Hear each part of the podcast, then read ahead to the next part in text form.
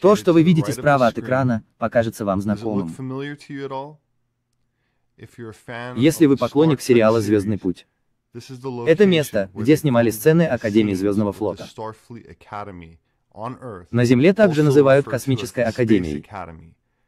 Используется для обучения и подготовки отдельных лиц к службе в Звездном флоте. Академия, девизом которой было Estis Scientia.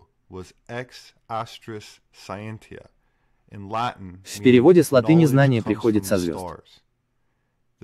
Космическая академия была основана в 2161 году или создана в той или иной форме до основания Федерации. или Объединенной Федерации планет. Название вымышленного межзвездного правительства, пославшего капитана Кирка Спока и экипаж звездолета Enterprise в миссию мирного исследования обычно. именуемой Федерация, она была введена в телешоу «Звездный путь» и представляла собой Межзвездный союз планетарных правительств, которые согласились существовать полуавтономно под единым центральным правительством, основанным на принципах всеобщего права на свободу и равенство, и делиться своими знаниями и ресурсами в мирном сотрудничестве, научном развитии, освоении космоса и взаимной обороне. Общее число формально входящих миров в 24 веке составляло более 150. А на пике она насчитывала 350 членов и охватывала 8000 световых лет космического пространства. В отличие от своих имперских соперников, у которых власть у одного вида, подчинившего себе другие расы. Различные миры члены Федерации присоединились добровольно и были равны в демократическом обществе Федерации. В то время как «Звездный путь» был вымышленным сериалом. Есть те, кто считает, что он был основан на реальности, поскольку недавно были разоблачения. Особенно в связи с событиями, связанными со Второй мировой войной, которые подразумевают, что у человечества есть параллельная. И все же тайная космическая программа, которая была основана на технологических новшествах, достигнутых нацистской Германией. Да, во время и после Второй мировой войны которая была эффективно скрыта от широкой общественности. За последние 75 лет самый распространенный вопрос, который я получаю, заключается в том, что если немцы действительно имели передовые технологии, такие как антигравитация и летающие тарелки, то почему же они проиграли войну? Если немцы имели возможность долететь до Луны и, возможно, создать лунную базу, тогда почему они не использовали свои НЛО, чтобы победить союзников? И это хороший вопрос. И позвольте мне ответить на него вот так. Хотя Флойд Мейвезер признан лучшим боксером в мире по версии журнала Pound for Pound, с непобежденным рекордом в 50 побед и 0 поражений. Человек спортивного таланта, технического мастерства и признанный лучшим защитником-боксером, когда-либо выходившим на ринг. Но если бы Флойд Мейвезер согласился драться против вашего покорного слуги, и у меня было 20 других клонов меня, это значит 20 меня против одного Мейвезера одновременно. Мы бы победили Мейвезер в первом раунде. Мейвезер ростом 5 футов 8 дюймов и весит 90 килограмм. Мой рост 6 футов 4 дюйма, вес около 105 килограмм. И если бы случились 20 моих одновременных ударов по нему, это означает, что 40 кулаков бьют по нему, и его превосходящие навыки, талант и боксерские способности не спасут его. И точно так же Германия, безусловно, обладала превосходящими учеными технологиями. Но они не могли конкурировать с производственными возможностями Соединенных Штатов Америки. А наличие нескольких антигравитационных прототипов не могло остановить еще тысячи самолетов от ковровой бомбардировки или линии снабжения тысячами танков и по меньшей мере 10 к одному.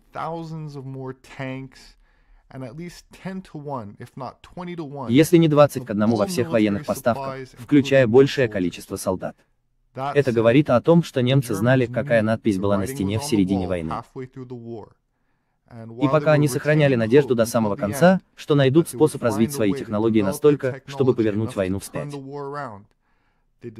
Они не хотели раскрывать свои технологии врагу и перенесли свои самые передовые разработки на антарктическую базу, где после капитуляции материковой Германии в 1945 году они разгромили союзников в 1946 году, которые вторглись в Антарктиду с тремя авианосцами.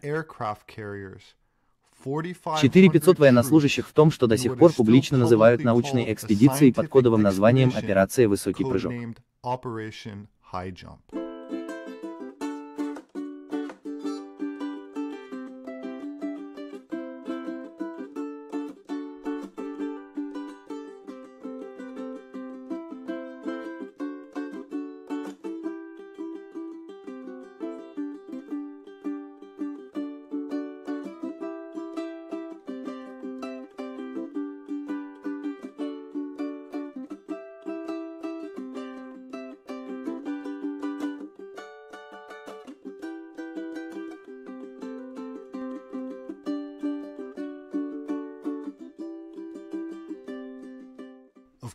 Конечно, на следующий год после того, как союзники потерпели унизительное поражение в Антарктиде.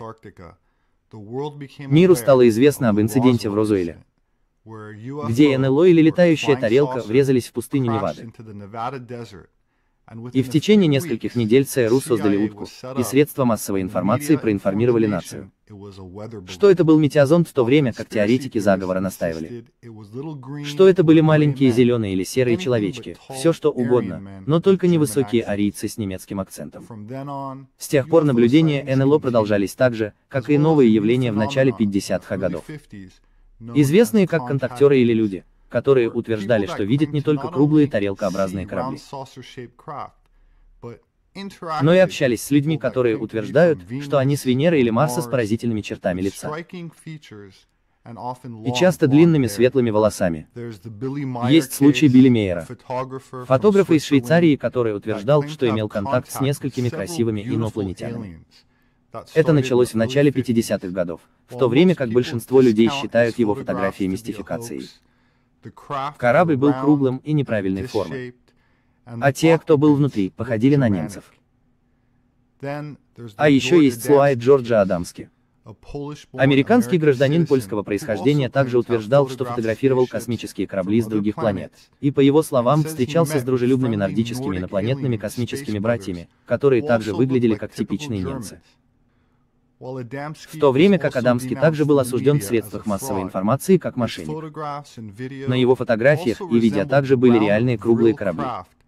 А просочившиеся документы из КГБ после распада Советского Союза свидетельствуют не только о схожей форме.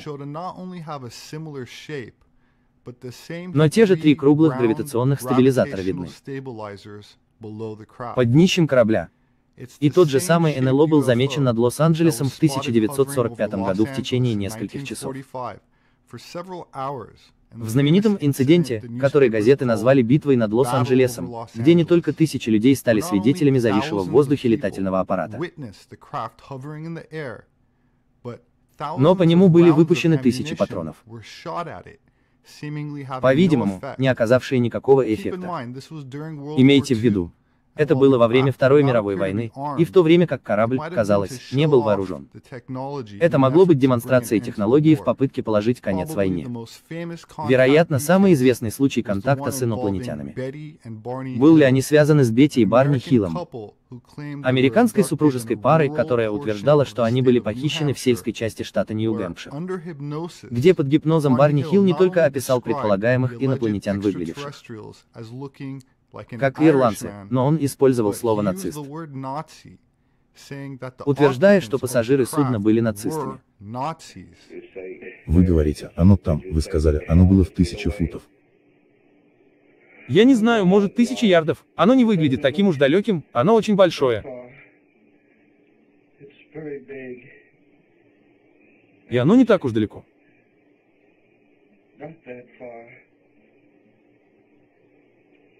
И я могу видеть. Оно наклонилось ко мне. На что это походило? Теперь, когда вы говорите «наклонилось», это точно так, как вы видели. Это подело на большой блин.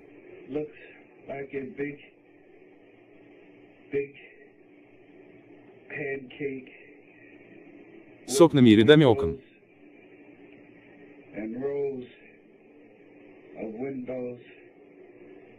И огни не выглядели как один огромный свет.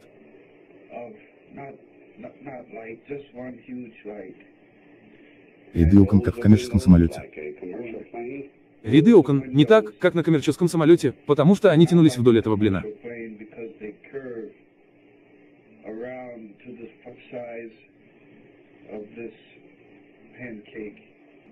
Один человек выглядит дружелюбно.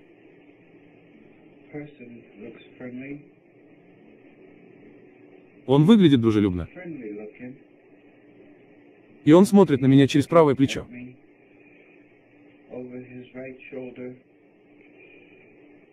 И он улыбается.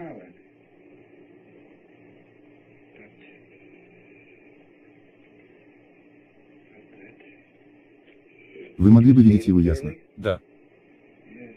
Как выглядит его лицо, о чем оно заставляет вас думать? Я думаю о рыжем ирландце.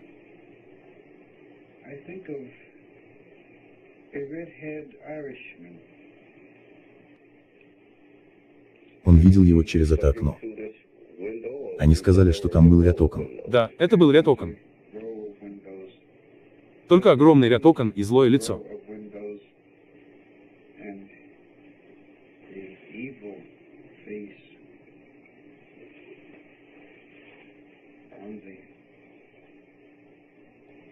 Он походил на немецкого нациста.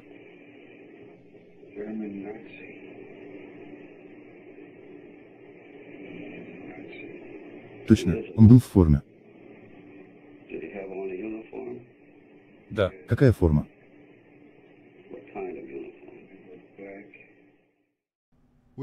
Что подводит нас к инциденту в Вашингтоне, округ Колумбия, где 12 июля 1952 года. в столице произошло широко разрекламированное зрелище. Над Белым домом в небе небрежно пролетела дюжина летающих тарелок в очередной наглядной демонстрации техники.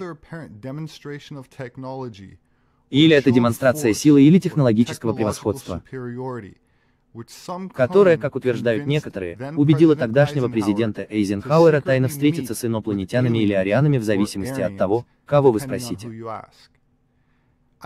Я ни на минуту не сомневаюсь, что подавляющее большинство людей, слушающих это, уже приняли решение, что нет никакой возможности, что правительство США встречалось с кем угодно, будь то инопланетяне или немцы, потому что подавляющее большинство людей на самом деле позволяют основным средствам массовой информации думать за них.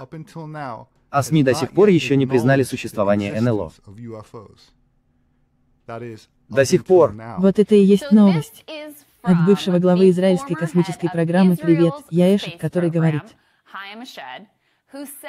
что инопланетяне были в контакте с США и с Израилем. Он ссылается как на Галактическую Федерацию, которая, по его словам, была в контакте с Израилем в США. Он также говорит, что Дональд Трамп собирался раскрыть их существование, но потом, по сути, отказался от этого, я полагаю. Да, и посмотрите, ему 87 лет. По его словам, он говорит, что ему нечего терять. Он заслуженный бывший израильский генерал, бывший начальник космической безопасности. Он был награжден медалью три раза также тайно. За действия, которые обеспечивали безопасность Израиля. Очевидно, он пользовался уважением. В этом правительстве Теперь, то, что он говорит, это своего рода сумасшествие. Он говорит, что существует сотрудничество. Есть секретный пакт между правительством США и Галактической Федерацией, и это сотрудничество включает в себя секретную подземную базу на Марсе, где есть американские и инопланетные представители. На прошлой неделе высокопоставленный и выдающийся бывший начальник израильской космической безопасности не только утверждал, что инопланетяне существуют, и президент Трамп знает об этом, но и что Галактическая Федерация тоже существует и ждет официального контакта. Якобы контакт уже давно установлен.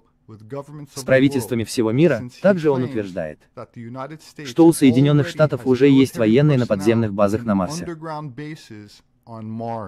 Но это довольно интересная история, и она исходит от человека, который возглавлял израильскую программу космической безопасности в течение почти 30 лет.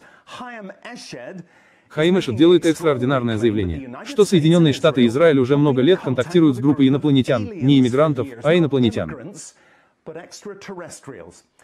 Он назвал их Галактической Федерацией пришельцев и говорит, Президент Трамп знает о существовании этих инопланетян и был на грани раскрытия их секретов, утверждает он. Но Федерация попросила не делать этого для того, чтобы предотвратить то, что он называет массовой истерией. Итак, этот отставной генерал говорит, что США и Израиль скрывают это от общественности, потому что Человечество не готово, и пришельцы не хотят раскрывать себя, пока человечество не сможет развиваться, говорит он. И понимаете, что такое космос на самом деле? Ну, хорошая новость. Есть в том, что по его утверждению между правительством США и инопланетянами было достигнуто соглашение о контракте на проведение здесь экспериментов. Еще он говорит, есть секретная подземная база на Марсе, где есть американские и инопланетные представители. Итак, это бывший руководитель филиала Министерства обороны Израиля, 87 лет, он пользовался очень большим уважением. Он говорит, что теперь он вышел вперед в надежде, что его новости будут приняты как правдивые. Он отмечает, что если бы он сделал эти заявления пять лет назад, он был бы госпитализирован, но теперь, по его словам, ему нечего терять. Но до сих пор президент Трамп не написал об этом в Твиттере. Хотя помните, год назад он создал космические силы в качестве пятого подразделения. Что касается вооруженных сил США, то мы действительно попросили Белый дом, Министерство обороны и израильских официальных лиц прокомментировать это. И до сих пор они не ответили на запрос NBC News. И я задаюсь вопросом, ответят ли они когда-нибудь. Тема секретной космической программы Нинавай обсуждается десятилетиями. Хотя только недавно о ней заговорили в серьезном ключе. В то время как большинство дискуссий о потенциальной галактической федерации подразумевает, что все предполагаемые инопланетяне. Это совершенно отдельный от нас вид, если они вообще существуют. Но отважные исследователи еще недавно, незадолго до эры интернета социальных сетей, рисковали своими жизнями раскрывая то, что они считают, имело свои корни, по крайней мере, частично, связанные с событиями, касавшимися Второй мировой войны, и одного из этих бесстрашных исследователей звали Владимир Терзинский, и он исчез. Вот уже около 20 лет назад. Я хотел бы напомнить миру о его усилиях, которые повлияли на многих исследователей в этой области, которые продолжают настаивать на полном раскрытии информации, включая меня самого. Итак, Владимир, добро пожаловать, и я очень рад что вам удалось это сделать. Большое спасибо за приглашение. Теперь, Владимир, я посмотрел ваши материалы и на самом деле ужасно впечатлен. Глядя на то, что вы сделали с точки зрения образования. Я действительно удивлен. Здесь у вас есть степень бакалавра наук по физике, у вас есть степень магистра наук по электронике, и список можно продолжать и продолжать.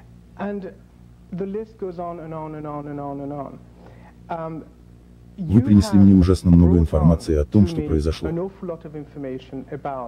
О нацистской Германии и технологии, которая была у них в 40-е годы.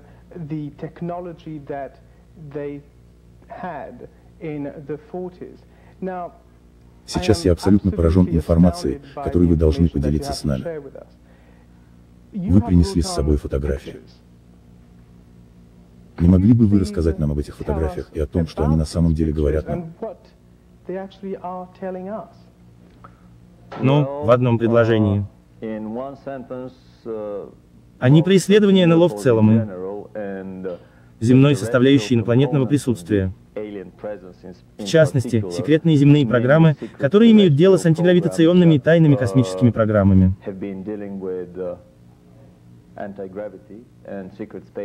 За последние почти сто лет, я понял,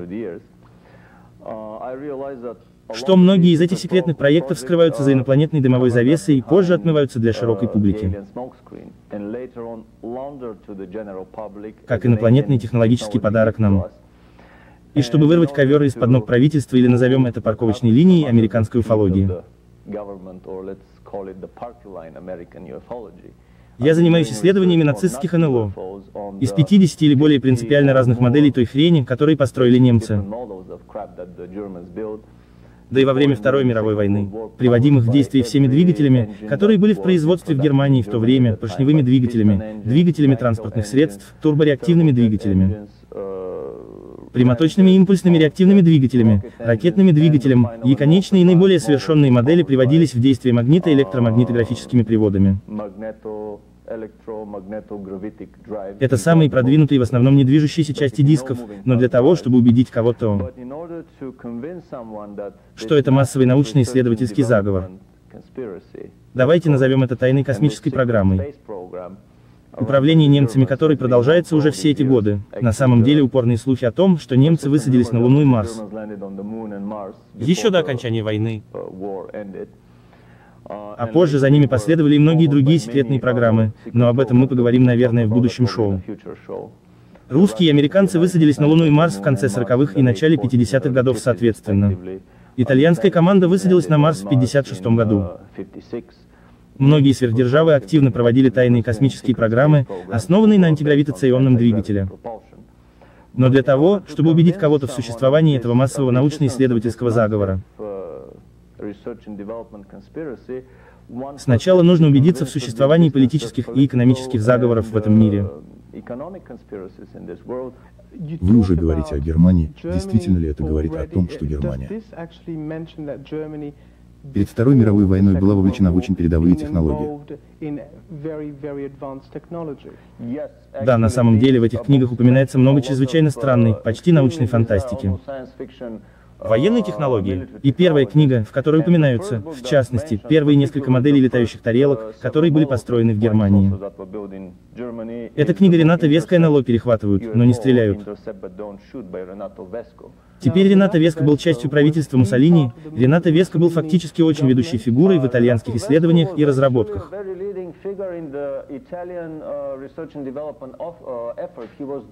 Он был начальником отдела исследований и разработок компании. Итальянских ВВС он, может, и не был, Вернером фон Брауном, но он определенно был чрезвычайно блестящим ученым. И инженером, и кроме того. Итальянцы и японцы регулярно информировались обо всех секретных немецких разработках во время войны, поэтому после войны, когда он писал книгу, он точно знал, о чем пишет на самом деле.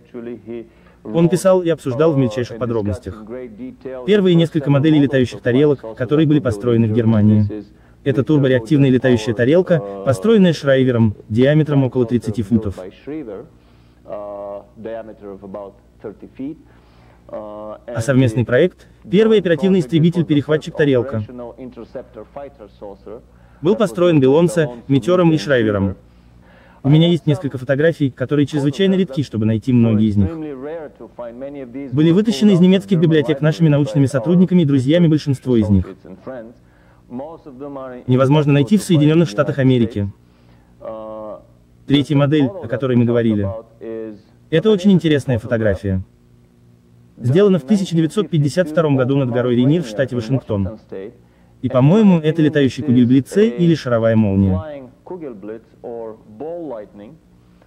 Платформа автоматического зенитного вооружения, которая была захвачена американцами во время испытаний, проведенных тайно с баз на западе США и северо-западе Канады. Позже через немецкие источники или мы обнаружили не только турбореактивные летательные аппараты, но и ракеты. С ракетными двигателями типа В-2 а последующая модель типа Клеща. Эти два корабля обладали экзоатмосферными возможностями и могли легко выходить на орбиту вокруг Земли. Это очень интересный рисунок дредноута типа Блюдца. Диаметр 60 ярдов. Это примерно 200 футов в диаметре межпланетный корабль с огромными спальными отсеками.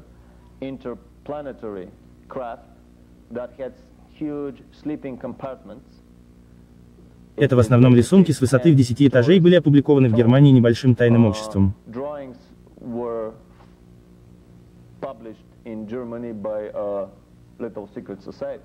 Какова была цель этого летающего диска Шрайвера? У него определенно была межпланетная цель, потому что летающая тарелка, которая может обогнуть Землю за полтора часа, не нуждается в спальных отсеках. Вам не обязательно спать. Во время полета. В принципе, самое большое расстояние, которое вы можете преодолеть вокруг планеты, это 1-2 часа самое большее. Так что, очевидно, спальные отсеки в таком огромном масштабе нужны только для корабля, который бы приземлился на Луну и оставался там долгое время и затем вернулся обратно. То есть вы на самом деле утверждаете, что немцы перед Второй мировой войной усовершенствовали технологию, чтобы на самом деле отправиться на другую планету? Именно эти две модели способны двигаться по орбите вокруг Земли, вероятно, двигаться по расширенной эллиптической орбите. По направлению к Луне. Этот огромный корабль способен выйти на орбиту вокруг Луны.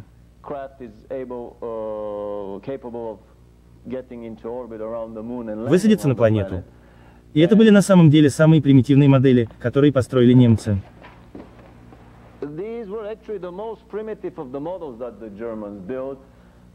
Два месяца назад я получил по каким-то частным каналам секретный документальный фильм, снятый немецким тайным обществом магазин «Газели Туля». Что-то вроде эквивалента общества иллюминатов здесь. Название этого документального фильма «НЛО Третий Рейх» наносит ответный удар. Это эмблема тайного общества. В основном это были идеологи Третьего Рейха. Но как только эти вещи были изобретены, они были разделены позже сверхдержавами, их невозможно деактивировать. Если воспользоваться интересным выражением Дэниела Белла, то оно возвращается ко мне. И это почти мировое господство. Я смотрю на это и хочу спросить, какой у вас стимул? В чем причина попыток усовершенствовать такую технологию? Ну, она дает человеку возможность отправиться на Луну. Чтобы исследовать планеты Солнечной системы, нужно выйти за пределы Солнечной системы. Некоторые из этих больших кораблей определенно могли выйти за пределы Солнечной системы. Мы очень скоро увидим первый ряд фотографий, на самом деле. Это очень маленькая часть, это может быть треть всего. Все документальные фотографии, показанные в немецком документальном виде, таковы. Истребитель-перехватчик реальной серии. Об этом никогда не писалось ни в одном другом источнике. В мировой литературе до сих пор они были около 30 футов в диаметре и чрезвычайно маневренные, их скорость была почти в три раза быстрее звука. Союзные бомбардировщики и истребители были в основном сидячими утками. Рената Веска в своей книге изобразил около трех десятков атак летающих тарелок на союзные бомбардировочные соединения с разрушительными последствиями, и все это были атаки предыдущих и более примитивных кораблей.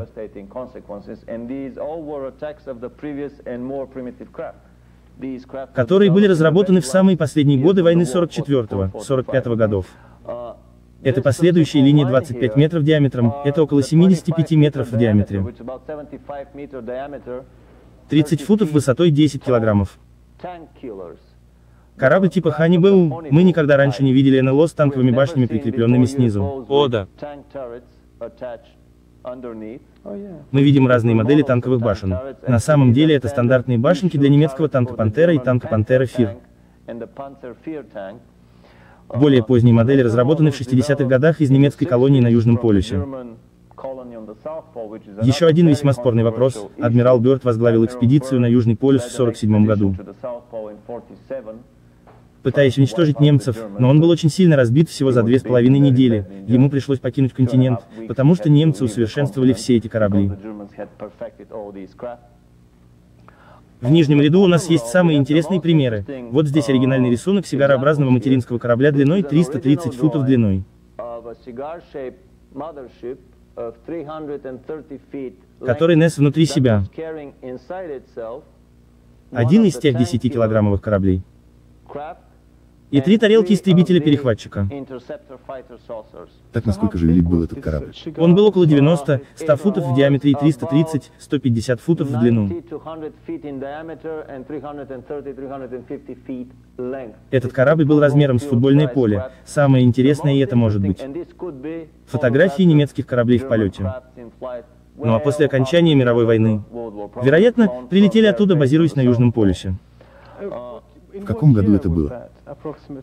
Эти фотографии были сделаны примерно в 42 году. Эти четыре в 43-м, это в 44-м и 45-м. Они сделаны после войны. Рисунки датируются 1943 годом.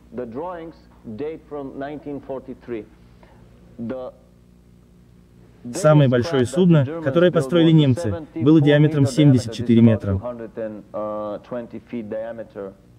Летающая тарелка типа Ханибу-3 Это военно-морской корабль, с которым мы можем ознакомиться здесь. В этих турелях тройные орудия морского калибра, три турели на подбрюшье. И четвертая башня на вершине, это был корабль, созданный для огромной морской войны. Согласно этому фильму, единственный корабль был взят и доставлен с Земли на Марс. Огромным экипажем в основном добровольцев, составивших самоотверженный экипаж из немцев и японцев. И приземлился он 15 января 1946 года, после после 8 месяцев полета. Они отбыли в апреле 45 года за месяц до окончания войны в Германии. И они аварийно приземлились на Марсе. Гравитационное поле там слишком слабое, так что корабль не мог сделать это очень красиво при посадке. Самое интересное в этом корабле то, что это устройство свободной энергии. Это в основном летающие преобразователи гравитационной энергии, которые преобразуют энергию геомагнитного поля Земли в электромагнитную энергию полета, поэтому этим кораблям никогда не приходилось заправляться.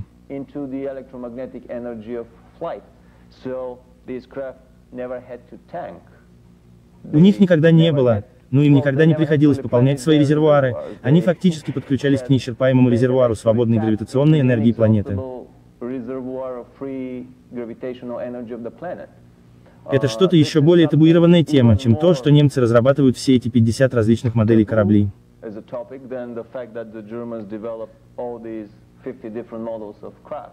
Потому что если вы можете отправиться по сути бесплатно. на Луну и Марс, не используя ни грамма топлива, а лишь свободно перемещаясь на гравитационных потоках нашей Солнечной системы, тогда многое из нашей сегодняшней экономики вылетит в трубу. Ведь мы все должны платить за топливо. Когда мы заправляем наши автомобили, они устаревают. Так что давайте обсудим это гораздо глубже. По вашим оценкам, где хранится вся эта технология? Но немцы не были первыми, кто разработал эту технологию.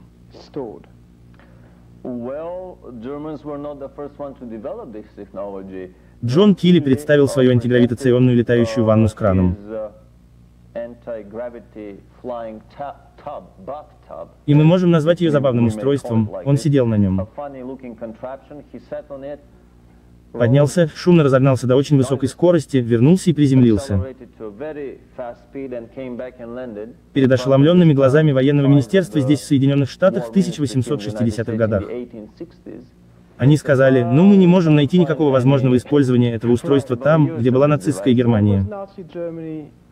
Я имею в виду, когда нацистская Германия действительно вступила в игру. Ходят упорные слухи, что с немцами связалась одна внеземная раса. Как и со всеми правительствами, поддерживая сверхдержавы на протяжении всей земной истории. Но именно эта раса была причиной этого огромного взрыва. Это плотская копия немецких машин для убийства и передовых оружейных технологий, которые не имели абсолютно никакого предшественника вообще.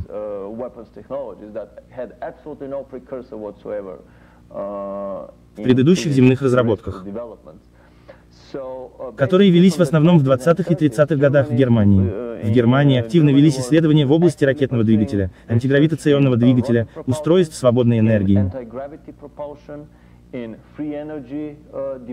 которые позже были объединены с летающими тарелками, чтобы сделать это грозное оружие. Позже эта технология была использована тайными властителями, русскими сверхдержавами, а именно русские, англичане, американцы, французы. Даже ходят слухи, что у израильтян и у бразильцев в эти дни есть свой собственный антигравитационный корабль. У меня есть вопрос, который сжигает меня. Этот вопрос таков, почему этого не сделали немцы в то время, когда они фактически проигрывали войну? Почему они на самом деле не бросили все эти технологии, которые у них были? Чтобы взять и максимально уничтожить врага. Ну, на самом деле, мы очень глубоко проникаем в теорию заговоров, в политические и банковские заговоры, стоящие за этими войнами. Война не предназначена для уничтожения врага, война предназначена для загрузки кредитной карты правительства, заставляя его покупать больше вооружений. Если вы уничтожите врага, то не будет никакого будущего врага для будущей войны, которая грядет.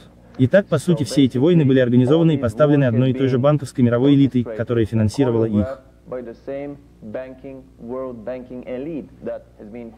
Но каким образом это принесет пользу нацистской Германии? Но на самом деле с середины 30-х годов немцы активно занимались своими южнополярными исследованиями, а с конца 30-х годов они начали строить свои подземные базы на Южном полюсе. А к 45 году они переместили по некоторым слухам от нескольких сотен тысяч до миллиона рабов и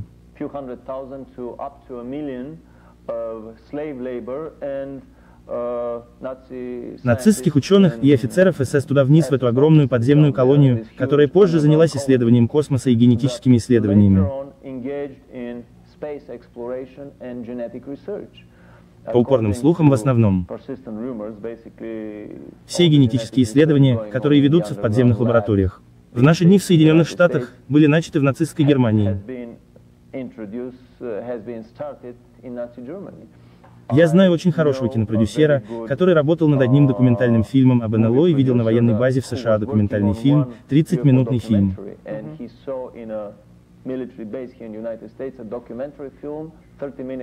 О генетических исследованиях на людях от скрещивания между людьми и животными в нацистской Германии 50 лет назад в концентрационных лагерях.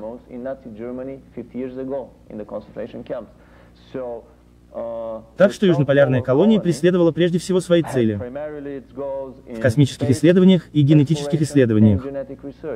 Так что в основном немцы приберегали все эти устройства для обороны южнополярной колонии, о которой адмирал Бёрд и узнал так неожиданно, что они построили там неприступную крепость.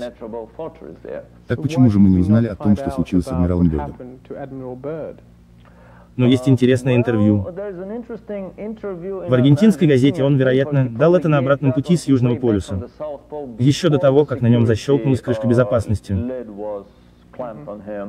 Где он сказал, что следующая мировая война будет вестись с чрезвычайно мощным противником, который имеет возможность летать от полюса к полюсу.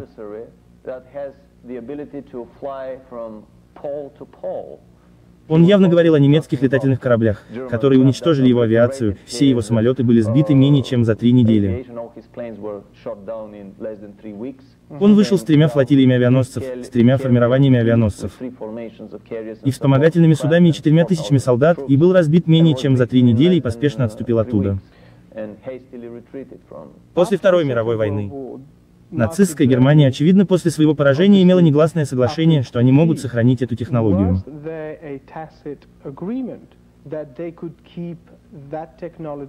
И доработать ее дальше. Я удивлен. Абсолютно, я имею в виду, мы должны иметь это в виду. Ротшильды и все остальные европейские банкиры финансируют уже 300 лет. Обе стороны в каждом конфликте. Это лучший способ для них заставить правительство загрузить свои кредитные карты. И чтобы потом жить на эти огромные проценты, проценты по этим кредитам. Во время Второй мировой войны нацистская Германия финансировалась в основном Уолл-стритом в американском банковском сообществе и европейском банковском сообществе. Как и русская большевистская революция. Вы хотите сказать, что за революцией в России стояли немецкие банкиры, а именно некоторые из крупных семей?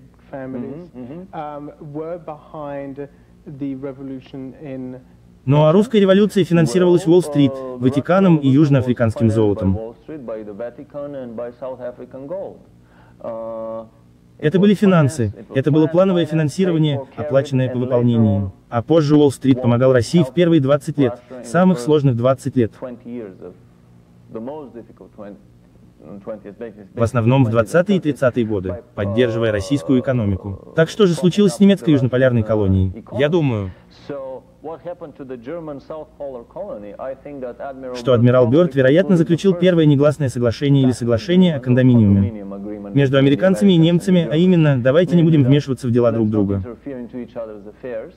Может быть, мы даже будем торговать, мы будем торговать.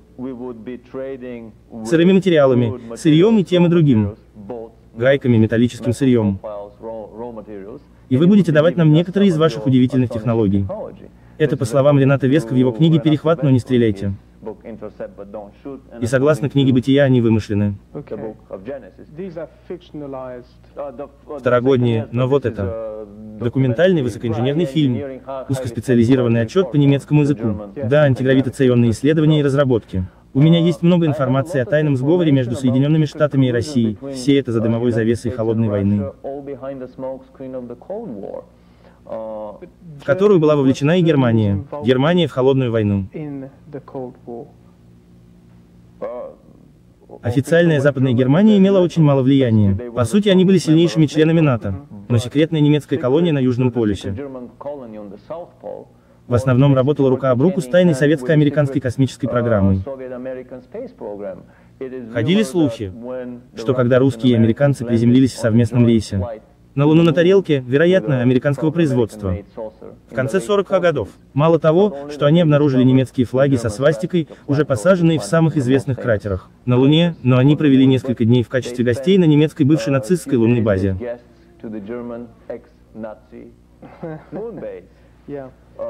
Да, у вас так много информации, что это просто ошеломляет. На самом деле я совершенно ошеломлен. Судя по всей информации, которой вы успели поделиться с нами за такое короткое время. Я хотел бы иметь возможность пригласить вас. для дальнейших шоу, где мы можем пойти гораздо глубже о том, как все это участие нацистской Германии произошло и куда это действительно приведет нас в конечном счете.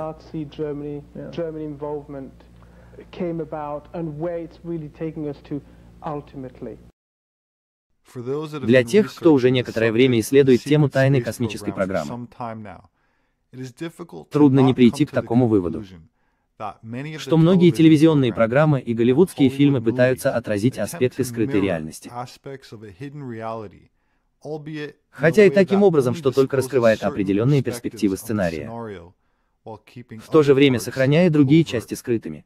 И представляется вероятным, что если НАСА доберется до Луны, используя обычные ракеты, которые также были разработаны немцами, и если бы США и России удалось построить и обслуживать Международную космическую станцию. на орбите, тогда наверняка есть и другие космические программы, о которых широкая общественность не знает. Если недавнее разоблачение бывшего главы израильской космической безопасности верны и Соединенные Штаты уже имеют присутствие в подземных базах на Марсе, тогда это не такое уж и новое раскрытие, поскольку это подтверждение того, что нравится исследователям. Владимир Терзинский десятилетиями говорил,